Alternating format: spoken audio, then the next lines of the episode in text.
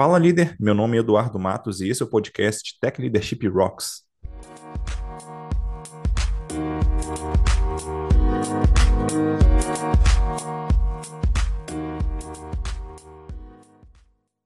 Antes de começar, eu queria deixar dois recados aqui. O primeiro deles é que agora o Tech Leadership Rocks tem um irmão, o podcast Além de Sênior. Nele, o Otávio Santana e eu trazemos convidados para conversar sobre tudo que um dev acima do nível sênior precisa saber sobre tecnologia. Para conhecer, você pode visitar techleadership.rocks barra Além de Sênior, tudo junto e sem acento. O segundo recado é que nós temos uma comunidade de líderes de tecnologia no Slack.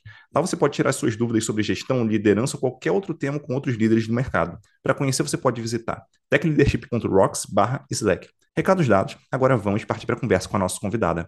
Hoje vou conversar com a Monira Lima. Ela atua como Agile Expert na K21. Tudo bem, Monira? Obrigado por aceitar o convite. Tudo bem. Obrigado você pelo convite. Imagina, imagina. É, prazer é todo meu. É, e antes da gente começar o nosso papo aqui, eu queria pedir para você se apresentar um pouquinho melhor, né, para a audiência poder te conhecer. Boa. Gente, como o Edu disse, hoje eu trabalho na K21. Eu sou uma consultora que foca em estratégia de corporativas e gestão de resultados, né? Já atuei em diversas áreas, em diversas indústrias. É, e eu digo que eu costumo dizer que o meu forte é eu trazer esse mindset da exponencialidade para tudo que eu faço. Então, vocês vão ver que em vários momentos eu vou falar a palavra hipótese, porque eu justamente sempre estou pensando nesse formato. E aí eu tento trazer isso tanto para a gestão de resultados quanto para as estratégias corporativas, né? Trazer esse viés que hoje a gente, dadas tantas incertezas que a gente tem no mundo, o que a gente tem são grandes hipóteses e que a gente precisa validar elas antes de investir super, fortemente nisso. Né? Boa, boa. Vamos lá, então. É, o nosso episódio hoje é sobre estratégia, né? Então é assunto bem interessante. Eu juro que não vou fazer piada do grego aqui, mas enfim. Ah, adoraria. a, a, primeira pergunta que, que eu queria te fazer, para a gente já começar bem no tema, né, que é você é, explicar aqui o que, que é exatamente estratégia, como é que ela se difere de um planejamento, de um plano. Boa. É, bem, a estratégia, ela vai ajudar a gente a dar um direcionamento no dia a dia, tá? Então, a gente entender e tangibilizar sobre qual é o foco que a gente tem que dar naquele determinado momento. Então, vamos falar aqui sobre uma estratégia de um ano, a gente está falando sobre ter um direcionamento, do que, que é importante para aquele ano, a gente conquistar naquele ano. Geralmente, quando a gente fala sobre isso dentro das organizações, o que vem é muito a questão de, ah, o importante desse ano é a gente ter o faturamento X ou a nossa margem melhorar para tanto, né? Mas isso diz os resultados que a gente precisa e não necessariamente o direcionamento, né? Então, como que eu vou melhorar a margem? Existem várias formas de a gente melhorar uma margem ou então o faturamento. E qual que é esse direcionamento que a gente está dando? Então, eu falo que estratégia é sobre isso, é sobre dar esse direcionamento. O planejamento é a forma como a gente vai chegar lá. Então, dado que eu tenho que eu tenho que seguir essa trilha, né? Por onde que eu vou seguir, é, quais são os pontos que eu vou, primeiro, porque eu falei, né? Validar as hipóteses, né? Quais são as hipóteses que a gente vai validar, por quais caminhos a gente vai percorrer. Então, esse é um pouquinho, o, um pouquinho a diferença entre um e outro. Então, a estratégia, ela vai falar aonde a gente quer chegar, e o porquê que a gente quer chegar nesses lugares. Então, é uma boa estratégia, ela também descarta opções. Além dela te dar um direcionamento claro, ela descarta do que não vamos fazer porque ela traz justamente esses motivos por trás da estratégia. E já o planejamento, ele é o como. Então, como que a gente vai chegar lá? É onde a gente detalha um pouquinho mais. Uhum. Tá? Legal, é, é, bem interessante isso, porque normalmente quando a gente é, ouve falar no dia a dia né, sobre estratégia, a gente acaba confundindo muito estratégia com plano, planejamento ali, a gente usa de forma intercambiável, quando na verdade são coisas completamente diferentes, né? Perfeito. E aí, muitas vezes, a gente acaba discutindo amplamente sobre o como vamos fazer, mas a gente esquece de falar dos porquês e o que a gente quer no final, né? É, e aí é o ponto onde que, inclusive, gera mais estresse. Porque a forma como a gente vai chegar nesse resultado, que a gente vai entrar nesse direcionamento, ela pode ter várias formas. Né? É, então é sempre, é sempre importante a gente ter esse cuidado, né? Então, quando a gente está discutindo, sim, temos que discutir o planejamento, o como, mas sempre retomar do porquê a gente está fazendo isso, porque inclusive isso vai ajudar a gente a corrigir rotas, uhum. né? A gente pode se perder lá nos comos e falar, nossa, mas por que, que eu estava fazendo isso mesmo? Pode ser a hora que você conecta com a estratégia de novo. É, é isso que eu ia comentar, né? Porque assim, se a gente tem só um plano, é muito fácil a gente se apegar ao plano e, e, não necessariamente alcançar o objetivo que talvez era importante para a gente naquele momento, né? Então, a gente segue o plano, faz o plano bonitinho, é aquele caso, talvez até é bem tradicional de é, um projeto onde a gente entrega no prazo, dentro do budget e tal, mas não alcança resultado nenhum, ou o resultado é ruim lá na ponta, né? Então, a estratégia, a ideia é justamente a gente pensar, pelo que eu estou entendendo do que você está falando, né? A gente pensar em, em, em como que a gente consegue se estruturar para alcançar aquilo, mais em cima de algo que faça sentido para a empresa ou faça sentido, enfim, para aquele grupo de pessoas ali alcançar aquilo. Então, o, o porquê é, acaba sendo algo central aí. Perfeito, é isso mesmo. É, Inclusive, a Andressa Chiara, a gente troca muita ideia sobre isso, né? E eu quis referenciar ela porque, inclusive, é ela que me contou essa história que eu queria contar para vocês. Ela, a gente estava trocando a ideia sobre isso, ela falou: Moço, você já ouviu a história do Gnômeros da Cueca? Que é uma. é um episódio do Salt Park. É, e aí o nome tá engraçado, né? E aí eu falei, pô, eu nunca não assisti, então me conta, né? E ela falou: olha, tem um episódio que é, as cuecas da, das crianças estavam sumindo. E elas descobriram que eram gnomos que estavam indo lá e roubando essas cuecas dela, né? E aí eles perguntaram, cara, mas é, por que que vocês estão roubando as cuecas, né? E aí o pessoal falou, os gnomos falou, pô, porque isso faz parte do nosso business plan, né? Então o primeiro passo é a gente ter mais cuecas, né? E aí você fala, ah, tá bom, mas por que, que vocês estão fazendo? Ah, porque no final a gente quer ter mais lucro. Mas como que você conecta ter mais cuecas com mais lucros? Ah, isso a gente não sabe, né? E aí é esse o ponto, porque muitas vezes a gente está correndo atrás de ter mais cuecas, né? Uhum. Quando é aquele projeto que a gente recebeu um top-down, né? É aquele app que precisa sair, né? Mas no dia a dia, quando você pergunta por que, que você está fazendo isso, o que vem de cara Inclusive, é, é a, inclusive a maioria das respostas que a gente tem dos nossos diretores, né? Não, isso vai ajudar a gente no nosso faturamento. Mas como que um app novo conecta com a gente ter mais faturamento? Né? Ah, o app ele está ele tá trabalhando em qual, é, falando sobre funil, por exemplo, de conversão de vendas, em qual momento o app está entrando? Né? É, é, realmente é nesse lugar que a gente precisa investir ou a gente tem outros problemas antes? Então, assim, é sobre esses porquês uhum. que uma boa estratégia vai trazer. Então, a estratégia, ela não necessariamente vai falar sobre o app, mas ela vai falar, a gente precisa atuar na captação é, de novas pessoas, aumentar nosso, nosso market share, o nosso poder de alcance. E a gente vai fazer isso através do app. Ah, legal. Então, é, e aí, só para tangibilizar, né, a estratégia aqui é aumentar o nosso, o nosso market channel, o market channel, né? O, aumentar o nosso poder de alcance, né? De, das pessoas. E isso vai ser através de um app, porque hoje as pessoas, para entrar na internet, elas não querem mais entrar e lá entrar no site, né? Ah, legal. Então, é mais sobre esse direcionamento do que realmente falar sobre é um app X, XPTO com tais funcionalidades e tudo mais. Uhum. Tá? Muito massa, faz assim. É, eu acho que faz total sentido. É, esse assunto muito interessante. É, é da, da, daí eu queria entender assim, beleza, tipo, vamos dizer que eu tô, tô numa empresa aqui, a gente tem N possibilidades, eu quero montar uma estratégia. Normalmente, como é que a gente faz? Tem um passo a passo para fazer isso? Boa. É, eu costumo dizer que uma boa estratégia ela nasce do encontro de necessidades. São necessidades internas e externas. Quando eu tenho esse encontro de necessidades, eu consigo achar algo que realmente vai ser útil é, para o meu cliente e vai trazer um retorno que a empresa precisa, tá? Então, quando eu falo sobre necessidades externas, eu estou falando sobre necessidades dos clientes, ou às vezes um posicionamento que um concorrente está trazendo, ou uma tendência de mercado que está surgindo. Então, a gente está aberto e fazer essa análise de, dessas necessidades que estão no mercado versus olhar para dentro de casa entender as nossas necessidades, se eu tenho uma necessidade que encontra com a outra, é nesse lugar que eu preciso investir. Porque é, se eu estou investindo em algo que realmente meu cliente precisa, a mim, o meu risco dele não utilizar isso é muito menor. Então, por isso que existe essa, sempre essa ponderação, né? Entre não é só a necessidade da empresa, mas também não pode ser só a necessidade do cliente, porque às vezes o que o cliente precisa, inclusive, ele nem vai pagar a gente para isso. Né? É, então é sempre esse encontro é, de necessidades, tá? Uhum. E, e, é, não, é, de, de... não é bem uma fórmula certinha, mas né, um, como certinho ali, bem detalhado, mas acho que se, se você estiver montando essa estratégia com esses dois olhares, ela vai estar tá bem direcionada. É, eu acho que assim, se fosse trivial, todo mundo faria, a gente nem estaria gravando esse episódio aqui. É, boa, boa. Mas, mas, mas, aí, pegando o que você comentou, é, você tem algum exemplo, assim, só para ficar melhor ilustrado, assim, para quem estiver ouvindo ou assistindo aqui a gente, de como que a gente consegue fazer isso aí na prática? Olha, eu não posso trazer nenhuma estratégia né, dos meus clientes aqui, por conta de NDA e tudo mais. É, mas teve uma, um posicionamento que veio a público que eu achei muito interessante, e aí eu não sei exatamente se é essa estratégia que está lá no dia a dia com eles, né? Mas, inclusive, é um posicionamento mais antigo, então eu acho que não tem problema a gente falar sobre, sobre ele aqui.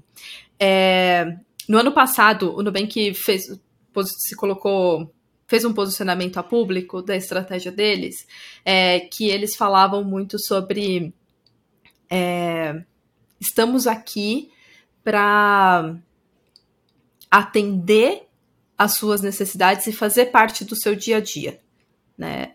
É, e aí, qual, qual era essa necessidade que ele estava citando?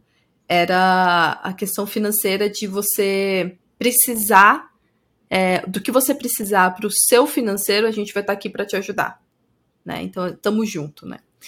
É, e aí, é, esse posicionamento para fora, quando você comunica ele para o cliente, é um posicionamento que, inclusive, o seu cliente se conecta com ele. Você fala, caraca, é exatamente isso que eu precisava, né? Então, se eu preciso de um cartão de crédito, eu sei que eu vou conseguir, um empréstimo e tal. É exatamente essa conexão, reforça essa conexão com o seu cliente final. Dado que ele está reforçando, é sinal que ele está atendendo uma necessidade externa, certo? Mas é claro que ele tem necessidades internas né? É, e que ele vai ganhar atendendo essas necessidades externas do cliente dele. Então, esse encontro é super importante. E aí, por que, que eu trago ele como exemplo? Porque quando você pega concorrentes do Nubank, o que eles estão é, divulgando e se posicionando são coisas mais genéricas, do tipo, isso é feito com, isso é feito com você, ou entre nós você vem em primeiro lugar. Esses são posicionamentos de outros grandes bancos. Que você, se você colocar na. Se você for analisar, né, você como cliente, você fala assim, feito comigo? Mas como que eu tô ajudando esse banco enorme a fazer coisas para mim? Isso não faz sentido. Fica meio fluffle, percebe? Uhum. Isso não gera conexão com o cliente externo. E aí, o, o ponto é, se o que você está comunicando não gera é, essa conexão, como que a sua estratégia vai gerar essa conexão com o seu cliente? Como você vai atender o seu cliente melhor? Isso não está claro. Não está claro. É diferente quando você pega esse posicionamento de eu vou te ajudar em qualquer momento e eu vou ajudar você na sua rotina, né? Que é uma coisa bem mais específica do Nubank. Tá? Uhum. Foi divulgado no ano passado, né? Uhum. E, e quando você é, traz esse exemplo, eu imagino que. Aí você me corrija se eu falar besteira, tá? Mas quando você cria uhum. uma estratégia e que nessa estratégia o cliente ele está ali, né, o consumidor da empresa ele está ali sendo representado, isso acaba até facilitando para depois, quando você é, levar isso para as equipes, para as equipes planejarem, enfim, entenderem melhor e elas pensarem no que, que elas vão construir para alcançar aquele objetivo. Porque o cliente ele já está, vamos dizer assim, contemplado desde a estratégia. Então, para você criar Exato. algo que faz sentido para ele, é, é, um, é um pulo, vamos dizer assim. Exato. O que a gente mais vê por aí é, inclusive, times que não sabem quem são os seus clientes. Né?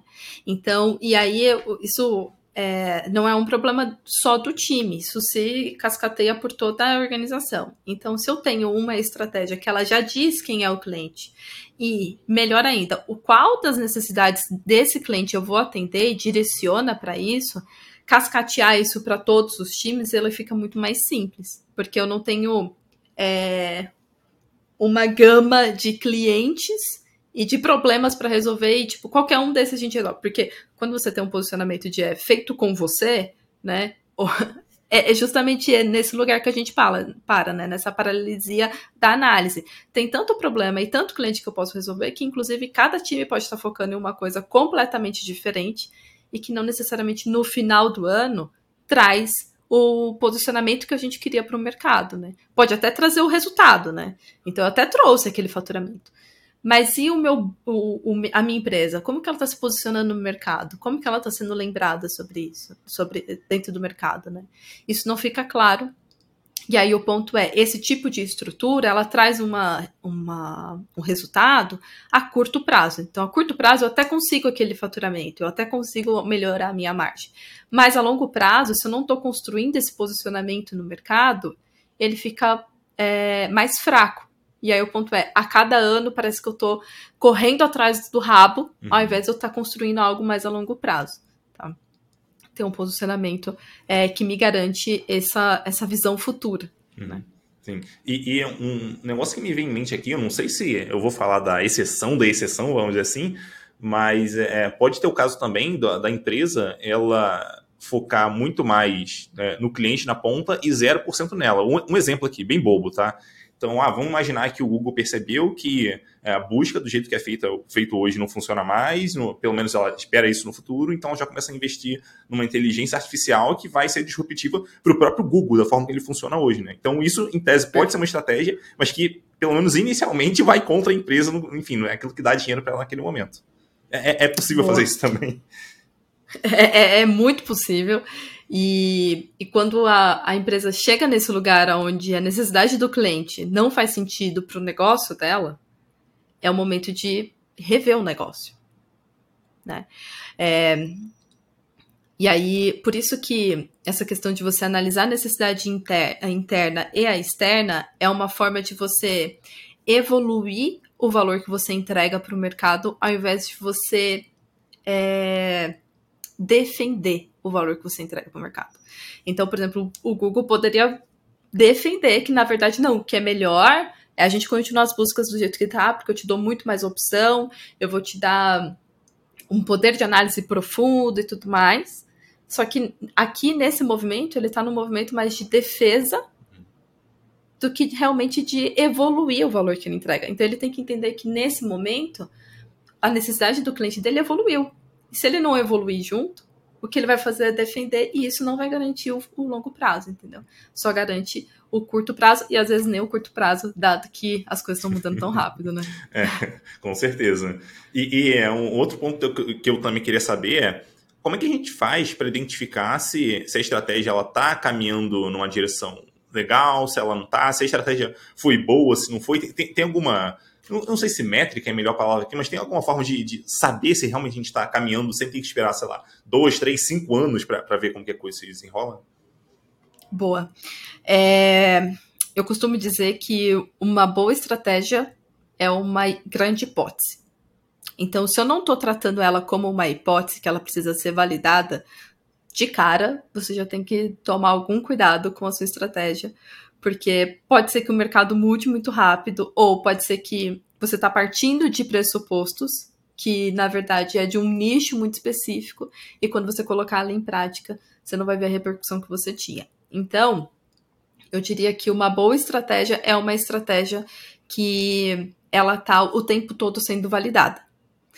E aí, o que, que acontece? Tem alguns estágios aqui de, de de validação, que eu acho que é importante a gente abrir aqui um pouquinho.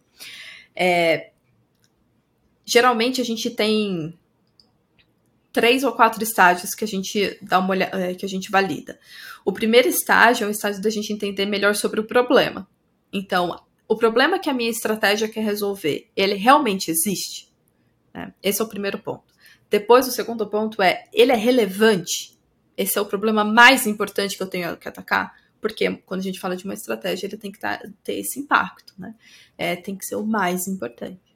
O segundo ponto, a gente vai construir uma solução. Essa solução resolve esse problema, né? É, e depois, essa solução que eu estou oferecendo para o meu cliente, ele está disposto a pagar? O quanto que ele está disposto a pagar? Tá?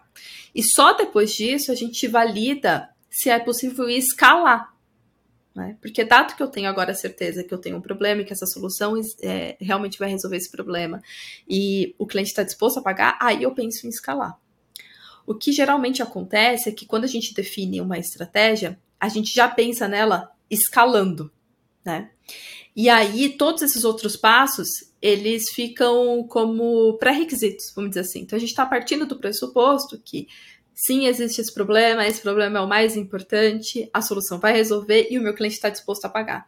A gente passa por tudo isso como se tudo isso já tivesse resolvido e vai para a escala. certo? Mas o cenário muda muito rápido, é, soluções, novas soluções aparecem e desaparecem num tempo muito rápido. Então, facilmente você pode deixar a sua estratégia é, enfraquecida se você não faz essa validação, tá? Não é uma estratégia ruim, ela pode inclusive ser a melhor estratégia, mas se no meio do caminho mudar, você precisa se adaptar. Então, acho que o mais importante é não ter, é, não, não se apegar a ter uma melhor estratégia, mas sim validar ela o tempo todo, porque é isso que vai te dar um sucesso no futuro. É, o, o, que você comentou, é, para mim tem muito cara assim de é, é, muito parecido com desenvolvimento de produtos, né? Então você começa com uma hipótese ali, então você vai ter uma hipótese de problema, uma hipótese de solução, vai tentar validar aquilo, conversar com o cliente, por aí vai até você, de fato, é, é conseguir chegar na, na resolução. Tem, tem, tem, alguma ligação mesmo, assim? É, é ou é só parecido por 100%. um acaso? 100% conectado. É... tem um ponto que é. Nada se cria, né? Inclusive, né? Então, é, é 100% de lá esse, essa ideia é, do, dessa, dessa escalada né, de, de produtos. É, e aí o ponto que eu trago, que e, inclusive eu já tive essa, essa provocação, né? Teve um, um dia aí um cliente que o cliente me falou, mas Manira, isso é uma estratégia de produtos e eu conheço, mas aqui a gente está falando sobre a estratégia do business. E, e aí o ponto que, que eu trouxe é, mas as duas coisas estão conectadas, então elas precisam ter o mesmo ritmo, a mesma é, a mesma conexão e a mesma adaptação ao mercado. Então, se eu estou adaptando só o meu produto, mas a minha estratégia como empresa, meu posicionamento como empresa não está se adaptando, o que você vai ter, inclusive, são duas coisas, uma concorrendo com a outra. Uhum. Né? Então, por isso que é importante a gente tratar dessa forma, né? Do mesmo jeito que eu estou tratando, validando o meu problema e refinando o meu, meu problema, meu produto, eu também vou adaptando e ajustando a minha estratégia conforme essas coisas novas que eu for descobrindo. Uhum. Aí, nesse caso, a ideia normalmente é começar talvez com um experimento na empresa para poder ir validando isso, ou normalmente você já começa num nível mais alto mesmo, vai validando a estratégia da empresa como um todo? É, eu tenho um, eu, quando a gente faz essa construção dentro das organizações, o que geralmente a gente faz é um momento de é, aprofundamento dessas ideias para depois a gente definir uma estratégia. Tá? Ah, a gente vai se aprofundar ao ponto de descobrimos tudo, tudo aqui, depois, só depois disso a gente vai seguir? Não, a gente vai descobrir o básico. E aí, talvez para a nossa estratégia tenha várias, vários pontos onde a gente precise ainda validar o problema. Então, dentro daqueles, é, daquelas validações, eu ainda vou validar algo bem inicial. É, mas, para um, um resultado mais a longo prazo, é importante a gente ter validado já o problema e entender a relevância dele. E aí, trazer para a estratégia coisas que estão mais conectadas onde eu preciso validar a solução se o cliente paga e a escala dele. Tá? Então, nesse primeiro momento de construção da estratégia, é vamos entender quais são os problemas dos nossos clientes e quais são os mais importantes. Essa discussão é importante a gente fazer antes de definir uma estratégia. E aí, quando eu falo com clientes, é, eu estou sendo mais, é, mais simplista, mas nessa análise eu preciso olhar tanto para cliente, quanto para concorrente, quanto para tendências de mercado. Então, eu olho para o meu concorrente e entendo: olha, esses são os gaps dos meus concorrentes, esses são os pontos fortes dele, e eu estou entendendo que eles estão se posicionando assim no mercado. Ah, então tem esse espaço aqui que eu posso ocupar? Tem. Ou se eu quiser ocupar esse espaço, é com essa pessoa que eu vou concorrer? Ótimo, ter essa clareza, né? É, tendências de mercado é quais são as formas que hoje estão surgindo para resolver esse problema do meu cliente, mas inclusive com soluções completamente diferentes da minha. Então, analisar esse ponto é, é, é, interessante porque você começa a olhar outras necessidades conectadas com essa necessidade inicial do seu cliente, que elas vão ser atendidas e que se isso for, se, se essa tendência de mercado ela realmente se concretizar, ela inclusive pode roubar parte do, dos seus clientes. Tá? Uhum. Então, fazer essas análises é, é, é, muito importante. E aí tem um ponto aqui que é, é são análises que precisam fe ser feitas com é, as pessoas mais é, que têm a visão mais sistêmica da organização. Então, eu preciso trazer os diretores para essa discussão. Ah, mas o diretor vai falar sobre o cliente? Sim, ele precisa conhecer sobre o cliente, ele precisa, e aí provavelmente ele já conhece sobre o concorrente e talvez tendências de mercado que também fique ali meio solto e tal. Sim, ele precisa trazer essas informações para ele conseguir dar um bom direcionamento no dia a dia para pro seu, pro, os seus times, né? É, então, trazer essa visão, essa discussão ser feita pelos diretores vai trazer um alinhamento e uma, uma consistência para a estratégia que ela vai ser importantíssima no dia a dia. Então, porque depois que eu construí essa estratégia, nossa, muito legal, tal, não, agora entendi, essa é a necessidade do cliente, é para lá que a gente vai, massa. Perfeito, o PPT tá montado. É isso, gente, bora lá.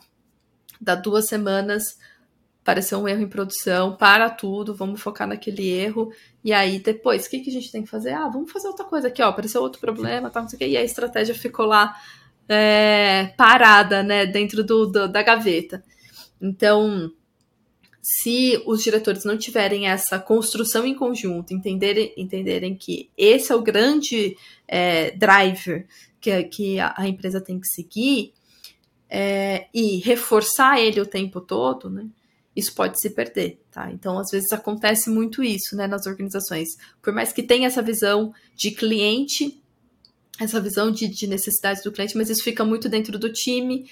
As pessoas que precisam estar envolvidas não estão, não estão tomando essa decisão estratégica, elas não sabem o que estão sendo deixado, o que está sendo deixado para trás. Né?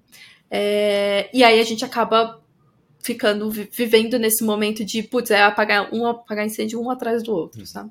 É, tem, tem, muita coisa envolvida. Não, definitivamente não, é, não, não parece nada trivial fazer isso aí. Não. E, não.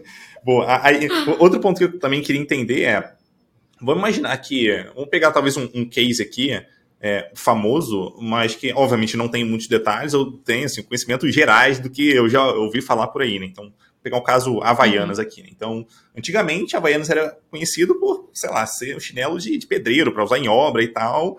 E, e, a marca ela fez uma reconstrução ali para ser super reconhecida como uma marca. Eu não, não sei se eu chamo aqui de, de premium, mas é uma marca vista por, sei lá, liberdade, alguma coisa nesse sentido, né? Então, é, putz, a gente já, já viu lá, o Obama usando é, Havaianas nas férias dele. Então, eu imagino que ele não usaria se fosse um chinelo reconhecido por ser para pedreiros, né? Então, é, então parece que a marca realmente deu uma virada na percepção dos clientes nesse sentido.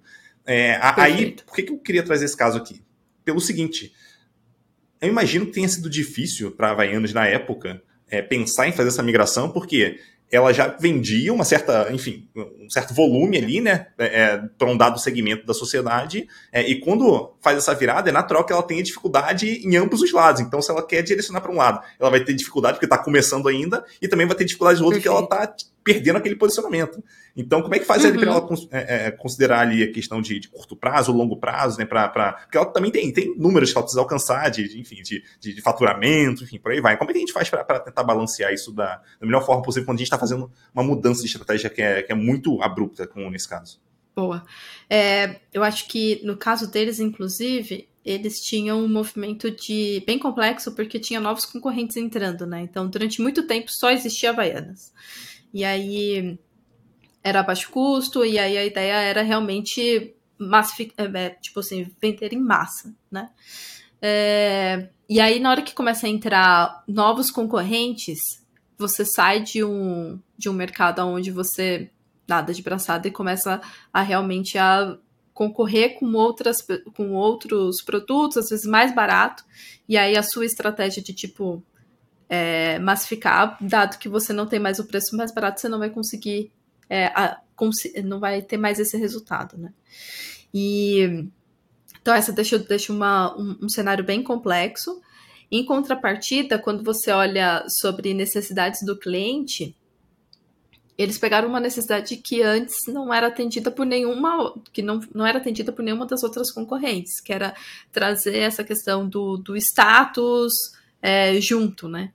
E aí, qual é o status, o que, que a gente vai levar e tudo mais. Então, quais são as outras é, necessidades que a gente atende do meu cliente, mas que hoje eu, eu, eu aproveito pouco e eu quero ampliar, né? Então, eu acho que é esse o movimento, de, esse olhar que a gente precisa ter, tá? Uhum. E aí, como que faz para balancear isso no dia a dia? Eu gosto de dizer muito, eu gosto muito de trazer a teoria dos horizontes, nesse, quando a gente fala sobre isso. Teoria dos horizontes é uma teoria que foi trazida pela, pela McKinsey, né? E a K21, colocando isso em prática, ela até adicionou mais um H, então vocês vão ver aqui um, um modelo ajustado dessa teoria, que eu acho que é legal a gente trazer. Que é é, no H1, eles falam sobre horizontes, né? Então, o primeiro horizonte é o horizonte onde a gente cuida da nossa vaca leiteira, né? Então, como que eu faço para é, resolver? Aqui o ponto é: hoje eu tenho já algo é, que se sustenta e como que eu faço para manter isso, né? E aqui eu vou fazer é, pequenos ajustes e melhori melhorias, tá? No H2 é quando a gente está falando sobre começar a atender necessidades diferentes mas ainda nada muito disruptivo. Eu ainda estou trabalhando com a mesma solução. Então, eu ainda estou trabalhando com Havaianas, mas são Havaianas com mais estilo, é, com mais conectadas com a moda do dia a dia. Então, eu estou atendendo outras necessidades do meu cliente aqui, mas ainda são Havaianas, né? Ainda é um chinelo. Agora, no H3, a gente está falando sobre é, produtos diferentes, sobre entrar em novos mercados. E aí é quando a Havaiana, por exemplo, começa a fazer um sapato, faz uma bolsa, né? Ela está entrando em outros mercados. Não são completamente disruptivos para o seu mercado, ainda é algo que eles têm uma conexão, mas sim a gente está tentando abrir, abrir, é, abrir novos mercados e novos clientes nesse momento, tá? Então, talvez o cliente que compre uma Havaiana, ele pode comprar da Havaiana ou do concorrente. Mas o tênis, ele sabe que o conforto que tem o da Havaianas é só o da Havaianas, uhum. sabe? Então aqui eu tô abrindo um novo. É, geralmente essa discussão, esse equilíbrio, ele tem que vir para a mesa na hora do, do da discussão estratégica. É, da, estratégica, né? É, então ali eu vou dizer o quanto que eu quero investir para manter esse meu é, esse H1, né? Então quanto que eu vou investir para melhorar, por exemplo, é, performance de da linha industrial que eles têm, né, para o desenvolvimento de novas havaianas e tudo mais. Isso é no H1. No H2, eu já estou falando de o que eu tenho que, quanto que eu quero investir aqui para trazer novos atributos para esse produto, né? E aí fazer esse equilíbrio entre esses dois, isso diz muito sobre, inclusive, qual é o risco que a empresa quer quer passar, né? Porque se eu pego uma empresa que, por exemplo, dentro desses três Hs, ele investe mais no 3 do que no 1, o que ele está fazendo o movimento aqui é um movimento de esse mercado já saturou e eu preciso ir para outro urgente. Então eu preciso investir mais em, em tentar mais coisas diferentes para, inclusive, eu achar novos mercados e sair dessa commodity que eu tô aqui. Hum. É, então, o, o, movimento que eu vejo da, da Havaianas talvez é ainda investindo forte no seu H1, né? É, no H2 é algo mais moderado, mas ainda assim um grande investimento. E no H3, pequenos investimentos não muito grandes, para justamente assim, eu ainda tenho um market share grande que eu preciso manter e não posso deixar, não posso abrir mão, mas em compensação eu preciso olhar para novos mercados, tá? A adição que a K21 traz é sobre o H0. Então, além do 1, 2 e 3, eu tenho o 0, que é, antes de tudo isso, se a gente tiver bug em produção, para tudo que a gente tem que resolver. Uhum. Né? Não adianta eu estar pensando aqui em criar e atender novas necessidades do meu cliente, é tipo um H2 aqui, se o básico eu ainda não estou fazendo. Ah, mas Bonira, eu preciso ter o básico perfeito só para depois eu ir para lá? Não, é um equilíbrio, certo? mas é algo que eu preciso, eu como é, é, diretor, preciso ter essa visão sistêmica e falar, cara, nesse momento, o que, que o mercado está me pedindo? Putz, eu estou com uma qualidade baixíssima, inclusive as pessoas estão saindo, estão deixando de consumir o meu produto. Putz, então é mais H0 e H1, né? Ah, não, a galera tá. É, eu não tô tendo churn, mas eu tô vendo que eles estão comprando outras coisas, além do, da minha Havaianas, né? Ah, então vou investir no H2 para pegar esse mercado, não deixar ele fugir de mim. Aí o H3, o H3 é, putz, eu tô num momento aqui de grande virada, que se eu continuar aqui, eu vou continuar concorrendo por preço e vai ganhar quem tiver o menor, e eu não quero ficar nesse mercado, eu quero ir para um mercado novo. Aí você investe mais em H3. Uhum. É, essa, essa é uma discussão muito difícil de fazer, principalmente porque é, os diretores vão ter visões diferentes do mercado. Mas é uma discussão super importante para ser feita, porque, de novo, no, a consistência da estratégia vai depender desses alinhamentos iniciais, desses porquês. Né? Então, por que, que a gente está investindo mais em H2 do que no H3? Isso precisa estar tá muito bem é, consistente para que no dia a dia a estratégia não fique na gaveta. Uhum. E, e imagino que tenha muitas forças ali que é, acabam dificultando isso. Então, por exemplo, sei lá, bônus que, que a empresa vai pagar. Putz, vou querer olhar para o curto prazo para ganhar o meu bônus, né? Ou então, sei lá, é, o preço das ações, enfim, na, no, na bolsa. É, putz, se cair não é legal, então tem que manter. Para manter, tem que entregar resultado de curto prazo. É, aí fica mais difícil de investir no longo. Também, se não investir no longo, daqui a 10, 15, 20 anos, pode ser que a empresa nem exista mais. Então, é, é tem, tem, tem vários pontos ali que podem dificultar bastante isso daí. Tem, tem. Tem também todo um jogo, além desses pontos que você trouxe, tem um jogo político muito forte, né? É, e, e eu acho que esses pontos que você trouxe, mais esse ponto político, são é, comportamentos que a gente precisa olhar. É, e aí, isso independe da sua estratégia, você pode ter a melhor estratégia, mas se você tiver esses comportamentos é, que não vão apoiar a sua estratégia, ou então que vai tirar o foco da sua estratégia, de nada adiantou a gente ficar ali algumas horas conversando e alinhando sobre isso, se no final das contas a gente tem comportamentos que é, não estão conectados e que não vão promover essa estratégia, né? É, tanto que o, o, David Rogers, que é o, o cara que é, construiu inclusive os cinco domínios da transformação digital, ele fala que é, a maioria das organizações eles falham na sua nessa nessa competição da, da era digital, né? E é que era digital, que é essa nova era que estamos vivendo, não necessariamente que está relacionado só à tecnologia, né? Mas nessa nova era que a gente vive. Porque a maioria das empresas acha que justamente você ter uma estratégia digital é uma estratégia que engloba tecnologia. E não é só sobre tecnologia. É sobre você mudar a forma como você pensa a sua estratégia. Então, é trazer as necessidades do cliente para dentro, ou olhar para os concorrentes, olhar para a tendência de mercado e fazer com que tudo isso construa a sua estratégia. E os comportamentos e a forma como a gente lidera isso. Então, eu tenho uma estratégia, sim, que vai estar tá olhando para várias necessidades, e os comportamentos que eu estou trazendo, eles também precisam ser atualizados.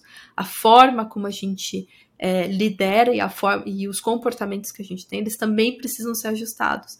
Se não tiver essas duas coisas em conjunto, a gente não consegue competir nessa nova era digital. Uhum. É, eu acho um, um, caso bem, bem bobo, mas que ilustra bem isso, é, por exemplo, a empresa vai começar a atender pelo WhatsApp, mas é super robotizada ali pelo WhatsApp. Então dá resposta, vamos dizer assim, muito formal, quando o WhatsApp deveria ser algo, pelo menos é esperado que seja algo muito mais informal, né? Então ela se digitalizou, Perfeito. só que nem tanto assim.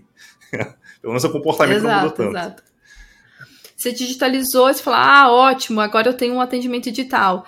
É, aí o cliente está lá esperando praticidade, né? É isso que ele quer. Uhum. No final das contas, com, com o WhatsApp, né? Na maioria das vezes, né? Supondo aqui. E, só que aí você é super formalzinho e o seu processo, ele ainda é super rígido. Uhum. E aí você só transferiu isso para dentro do WhatsApp. Então o cara vai entrar no WhatsApp e vai falar: não gostei, porque não foi prático, uhum. né?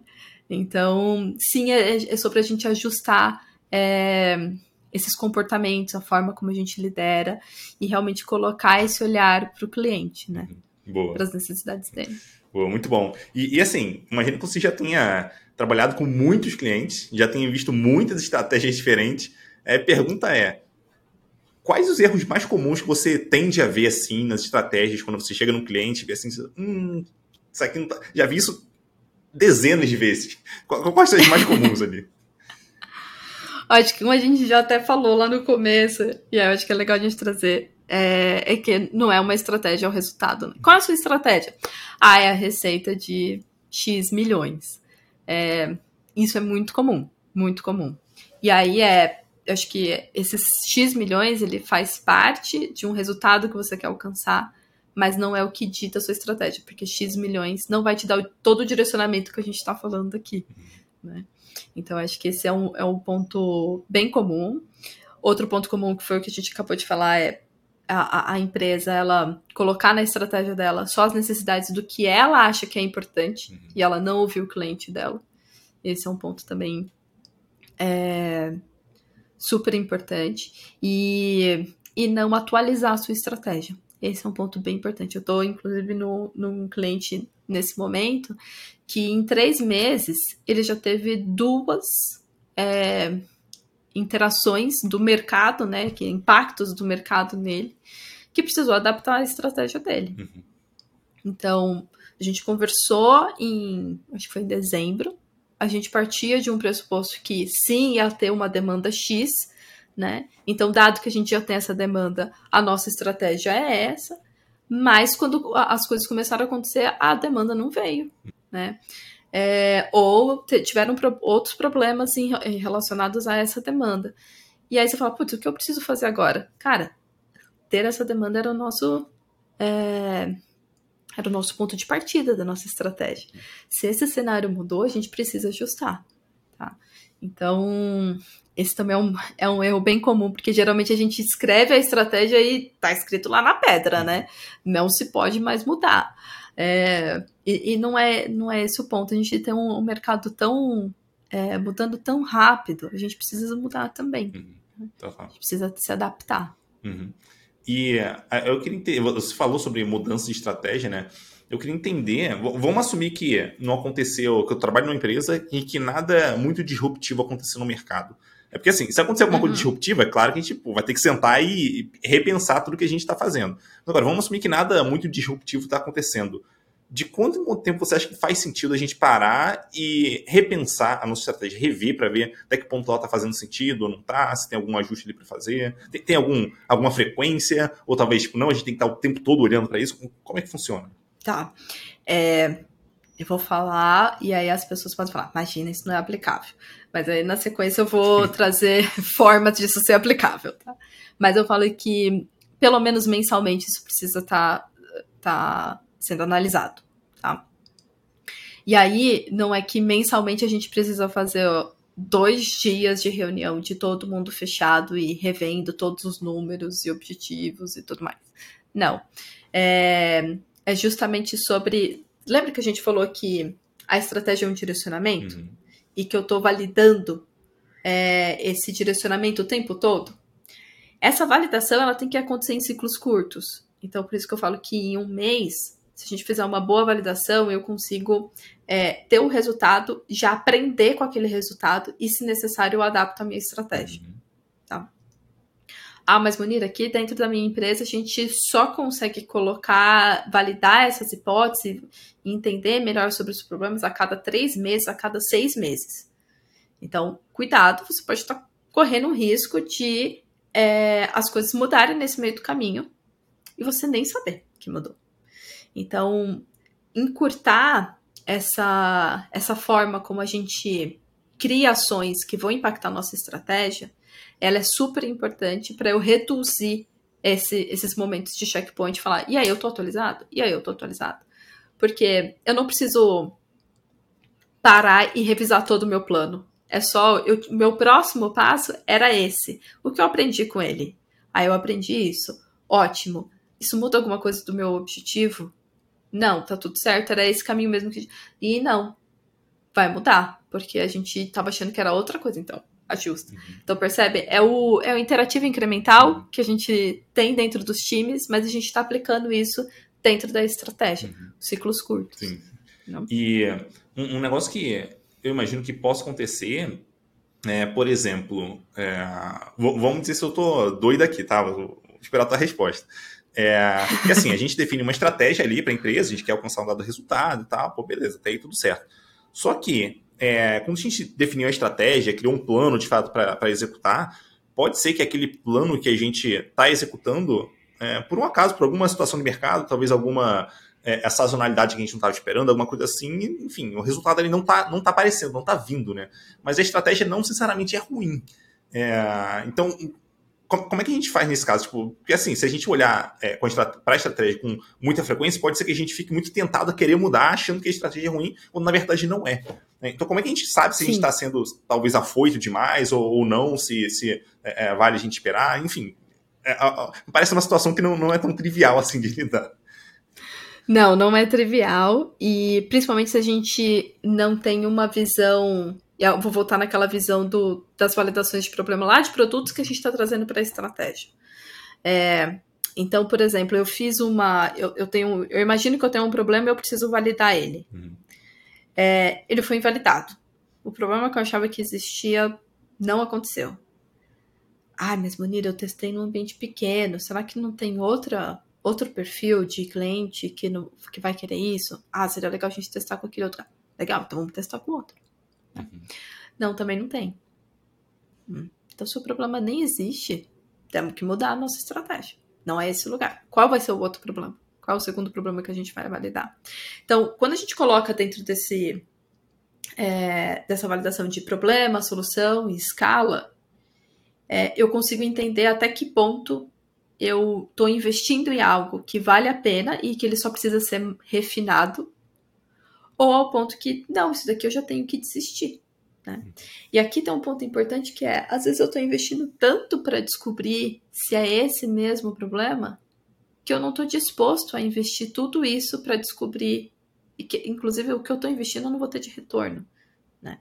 Então esse problema que eu achei que era super importante, eu tô descobrindo, tá tão difícil de refinar ele, ele não tá fazendo sentido, ou não é tão amplo quanto eu imaginei, putz, talvez é nessa hora que eu preciso descartar. Né?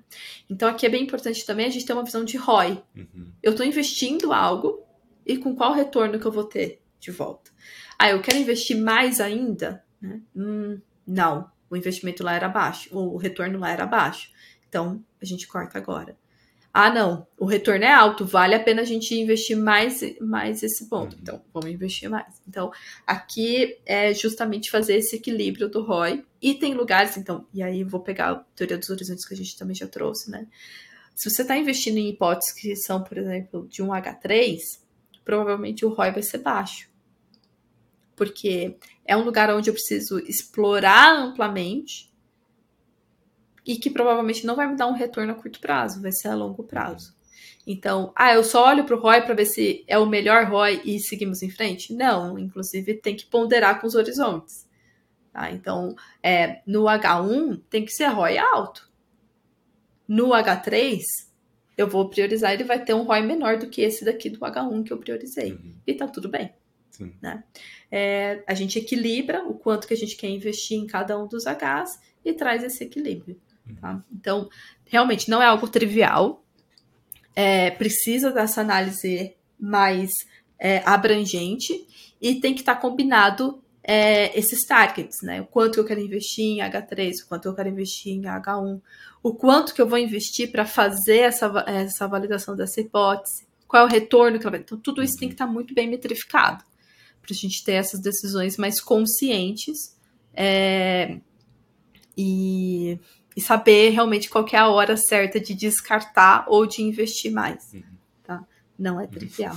Até quando a gente fala em métricas, é algo que é super complexo, né? Como que faz para tirar essa métrica? Ah, nossa, preciso inclusive investir muito tempo para ter essa métrica. Uhum. Hum, então temos um problema. Sim. Eu, eu, achei muito legal a, a, sua resposta, porque ela traz uma. É, é, traz a, algumas nuances que são muito interessantes. Então, por exemplo, é, não é só se é, eu vou testar ou não vou testar, ou por quanto tempo, mas sim é, o retorno que eu posso ter, o risco que está envolvido ali, né? E, e, talvez até o perfil de risco da, da empresa, se ela está disposta a correr mais risco, como você comentou, né, mais, mais no começo do nosso papo, é, talvez ela realmente vá mais longe. E, e, e, tem outro ponto que você comentou também no comecinho, sobre a questão das hipóteses, que também acho muito legal, né? Que é, é, talvez se ela. Vamos assumir que ela não tem, um, vamos dizer assim, um perfil. Que ela tem perfil de risco moderado, vai, que não seja nem tão, tão baixo, nem tão alto, enfim, algo moderado. É, se ela vai testar, e aqui eu vou falar em hipótese, tá? Então, se ela tem uma hipótese, vai testar aquela hipótese, testa uma hipótese e não dá certo, talvez isso não seja suficiente para validar ainda, ou para invalidar aquela, aquela é, estratégia, né? Ou, enfim, seja lá o que ela está criando ali.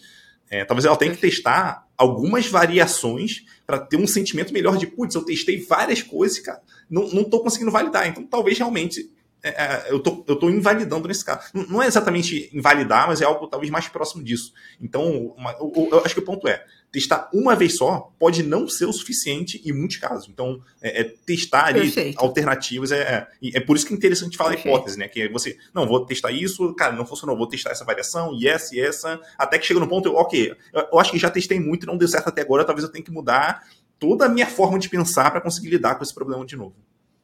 Perfeito. E o ponto é que às vezes o que a gente. A gente não precisa chegar no ponto de ou eu mudo totalmente ou eu não mudo. Eu posso fazer pequenas mudanças, pequenos ajustes, né? pequenas alterações que vão me colocar. Porque às vezes eu não estou no caminho totalmente errado. É só que às vezes eu, a minha estratégia ela tá muito ampla e eu preciso focar um pouquinho mais. Ou então às vezes ela estava focada nesse perfil de cliente, na verdade era naquele. Uhum. Então, são pequenos ajustes que a gente consegue fazer também antes de falar, descarta toda essa estratégia e faz outra. Que foi o que aconteceu nessa empresa que eu te contei. A gente não jogou a estratégia fora. Teve uma intervenção, né? Teve um, um impacto do mercado e a gente falou, poxa, dado isso, tem mais essa preocupação. Então vamos colocar essa outra, é, esse outro objetivo aqui. Ele vai ser o mais importante, e dado que e quando a gente resolver ele, a gente consegue tocar os outros. Ah, legal. Então isso é um ponto assim, não é que a gente descartou completamente. Uhum. É um pequeno ajuste. E isso é legal porque a gente fala sobre aprendizado, né, ao longo da estratégia. Então, eu a gente trabalha muito com gestão de através dos OKRs, né? E a gente fala que resultado para o OKR é mexer na métrica ou aprender. Os dois são resultados. Então, quando você olha para a sua estratégia, se você fez uma, uma análise, uma hipótese, é, e ela foi invalidada, ótimo, que você agregou na sua estratégia é aprendizado e você está ajustando ela. Uhum. Né? Ah, não, eu.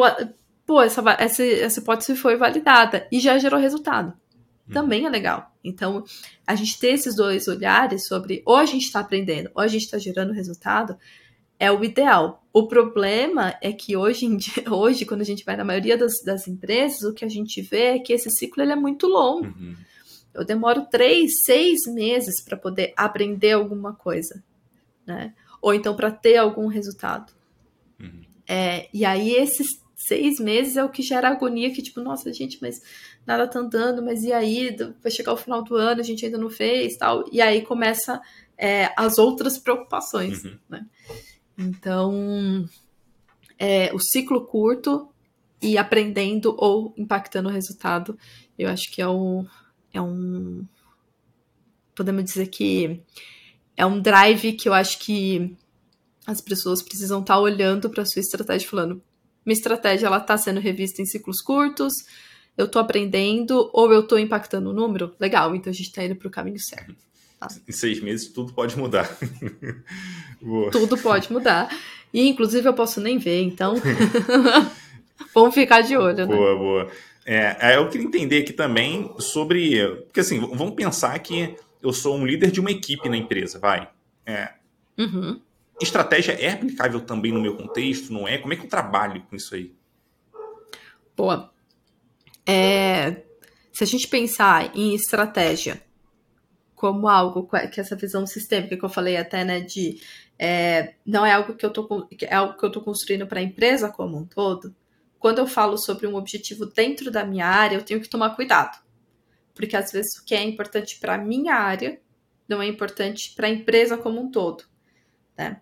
Ah, mas maneira não tem como. Se eu estiver fazendo algo bom para mim, isso vai impactar é, a empresa como um todo positivamente. Pode ser, mas é importante você ter essa coordenação com as outras áreas, né? É, para entender qual é o impacto da sua ação nas outras áreas, certo? E como que esse impacto reverbera no posicionamento estratégico da sua organização, certo? Então, fazer essa troca é importante. Então, e aí, geralmente, essa visão sistêmica, eu parto, eu, eu chamo isso, né, de quando a gente tem essa visão sistêmica, eu chamo isso de estratégia. Se eu não tenho essa visão estratégica, é, se eu não tenho essa visão sistêmica, provavelmente o que eu tenho é um objetivo. Que ele precisa ser alinhado com a estratégia da minha empresa. Certo? Então, eu evito usar as duas, é, essa mesma palavra em dois lugares diferentes, porque ela pode você pode ter essa essa essa casca de banana, uhum. né? De falar, não, eu tenho uma estratégia, só que se você não estiver olhando por todo, uhum. putz, essa estratégia ela pode inclusive não ser tão sistêmica assim. Então, por isso que eu gosto de chamar de formas diferentes para justamente a gente trazer, é, dar luz para esse ponto de sempre valide um objetivo, ele precisa estar alinhado com a estratégia da sua empresa. Fazer esse movimento, ele é super importante para você entender os impactos do que você está fazendo dentro da sua área. Boa, boa. Uma forma relativamente simples, né, de a gente conseguir identificar ali se a gente está sendo, tá sendo estratégico ou não, naquele caso. Eu acho que não tem problema se não estiver sendo em alguma situação, mas entender a diferença deles é importante. Perfeito, é isso mesmo. É, eu, eu não preciso de uma estratégia para ser estratégico. Uhum. Né? Boa. É, mas eu preciso de um objetivo é, alinhado com a minha estratégia para eu ser estratégico. Uhum. Tá. Muito bom, muito bom. É, daí eu queria te pedir é, alguma indicação de, de livro para ajudar para quem quer aprender mais sobre o assunto, para quem quer se aprofundar. Tem algum livro que você indica? Boa. Boa. É, cara, eu eu gosto muito de um, de um vídeo. Vou trazer primeiro um vídeo, que eu acho Boa. que é né, aquele conteúdo mais rápido. É, e aí, se vocês quiserem se aprofundar no livro do, do, do David Rogers sobre as cinco, os cinco domínios da, da transformação digital, é, tem um vídeo depois, acho que acho que dá pra gente uhum. fazer isso de uma forma, né? Botar o um videozinho eu, eu, lá no na, na descrição. Boa. É, esse vídeo no YouTube, ele, ele tangibiliza muito bem sobre o que, que é essa, qual, qual é o tipo de estratégia que a gente precisa para lidar nessa era digital, e eu acho que ele é super importante, tá? Outro livro que me ajudou muito foi é, o livro do Simon Sinek. Eu nunca sei falar certinho, gente, desculpa. É, mas que é o Infinity Game. Uhum. E ele fala muito sobre esse olhar de realmente de o, a estratégia ser o resultado, né? uhum. né? Ser o faturamento, o quanto que isso é um jogo finito e não infinito, porque ele vai te dar um resultado a curto prazo, mas não a sobrevivência a longo prazo. Tá? Então, acho que é, de cara, acho que esses dois são dois livros super importantes. E tem um outro livro que eu gosto muito, que é o Reinventando Organizações, do Frederic Laloux, que não é um livro que fala sobre estratégia, mas ele fala sobre. Lembra que a gente falou que é importante não só ter uma boa uhum. estratégia, mas ter os comportamentos e a liderança correta? Então, o Lalu ele já vai justamente trazer esses pontos sobre quais são os comportamentos, né, quais são os desafios organizacionais que precisam ser superados para a gente conseguir é, levar essa boa estratégia até o fim. Tá? Então, acho que essa, esse trio é, pode ajudar muito né, em toda essa discussão que a gente falou aqui, eu acho que eles são bem a base de tudo isso. Boa, boa, muito bom. Daí eu queria abrir esse espaço aqui no final para você passar a sua mensagem final, para você fazer seu jabá, se você quiser, fica à vontade. espaço é seu. Meu jabá. Ai, meu Deus, eu sou péssima nessas coisas, gente. Inclusive, queria dizer, o, o meu fechamento é falar que eu estava com muita vergonha, muito nervosa para fazer esse podcast, mas acho que deu certo. É, queria falar aqui, ó, acho que grande parte do que eu trouxe aqui são aprendizados que eu vivi durante esses últimos anos, principalmente com a K21, atuando em várias, em vários segmentos, várias indústrias. É, mas é, são aprendizados, né? Eu não, eu não, não quero que vocês levem isso daqui como a única verdade absoluta. Então, quem tiver novos aprendizados e quiser compartilhar comigo, eu acho que vai me ajudar muito em toda em toda esse, esse, essa carreira, né, de, de aprendizados que, que eu preciso ter. Então, é, eu acho que é mais sobre isso, assim, que eu queria deixar a porta aberta. Então, para quem tiver novas experiências ou que ouviu um pouquinho do que a gente falou aqui, fez sentido, tentou aplicar alguma coisa e deu um resultado ou não deu e quiser trocar ideia, tamo junto. É, acho que é deixar essa porta aberta para a gente construir esse lugar onde a gente pode aprender, né? Dado que eu falei lá que é, resultado é, resultado e aprendizado, eu, eu levo isso para minha vida, sabe? Então eu acho que se tiverem novos aprendizados, novas experiências, acho que vai ser bem legal. É isso. Boa, boa. Muito bom. Foi um prazer conversar contigo, Monira. Curti bastante o papo Foi aqui. Um abraço e a gente Foi se vê por aí. Até mais. Obrigada, Edu. Até mais. Falou.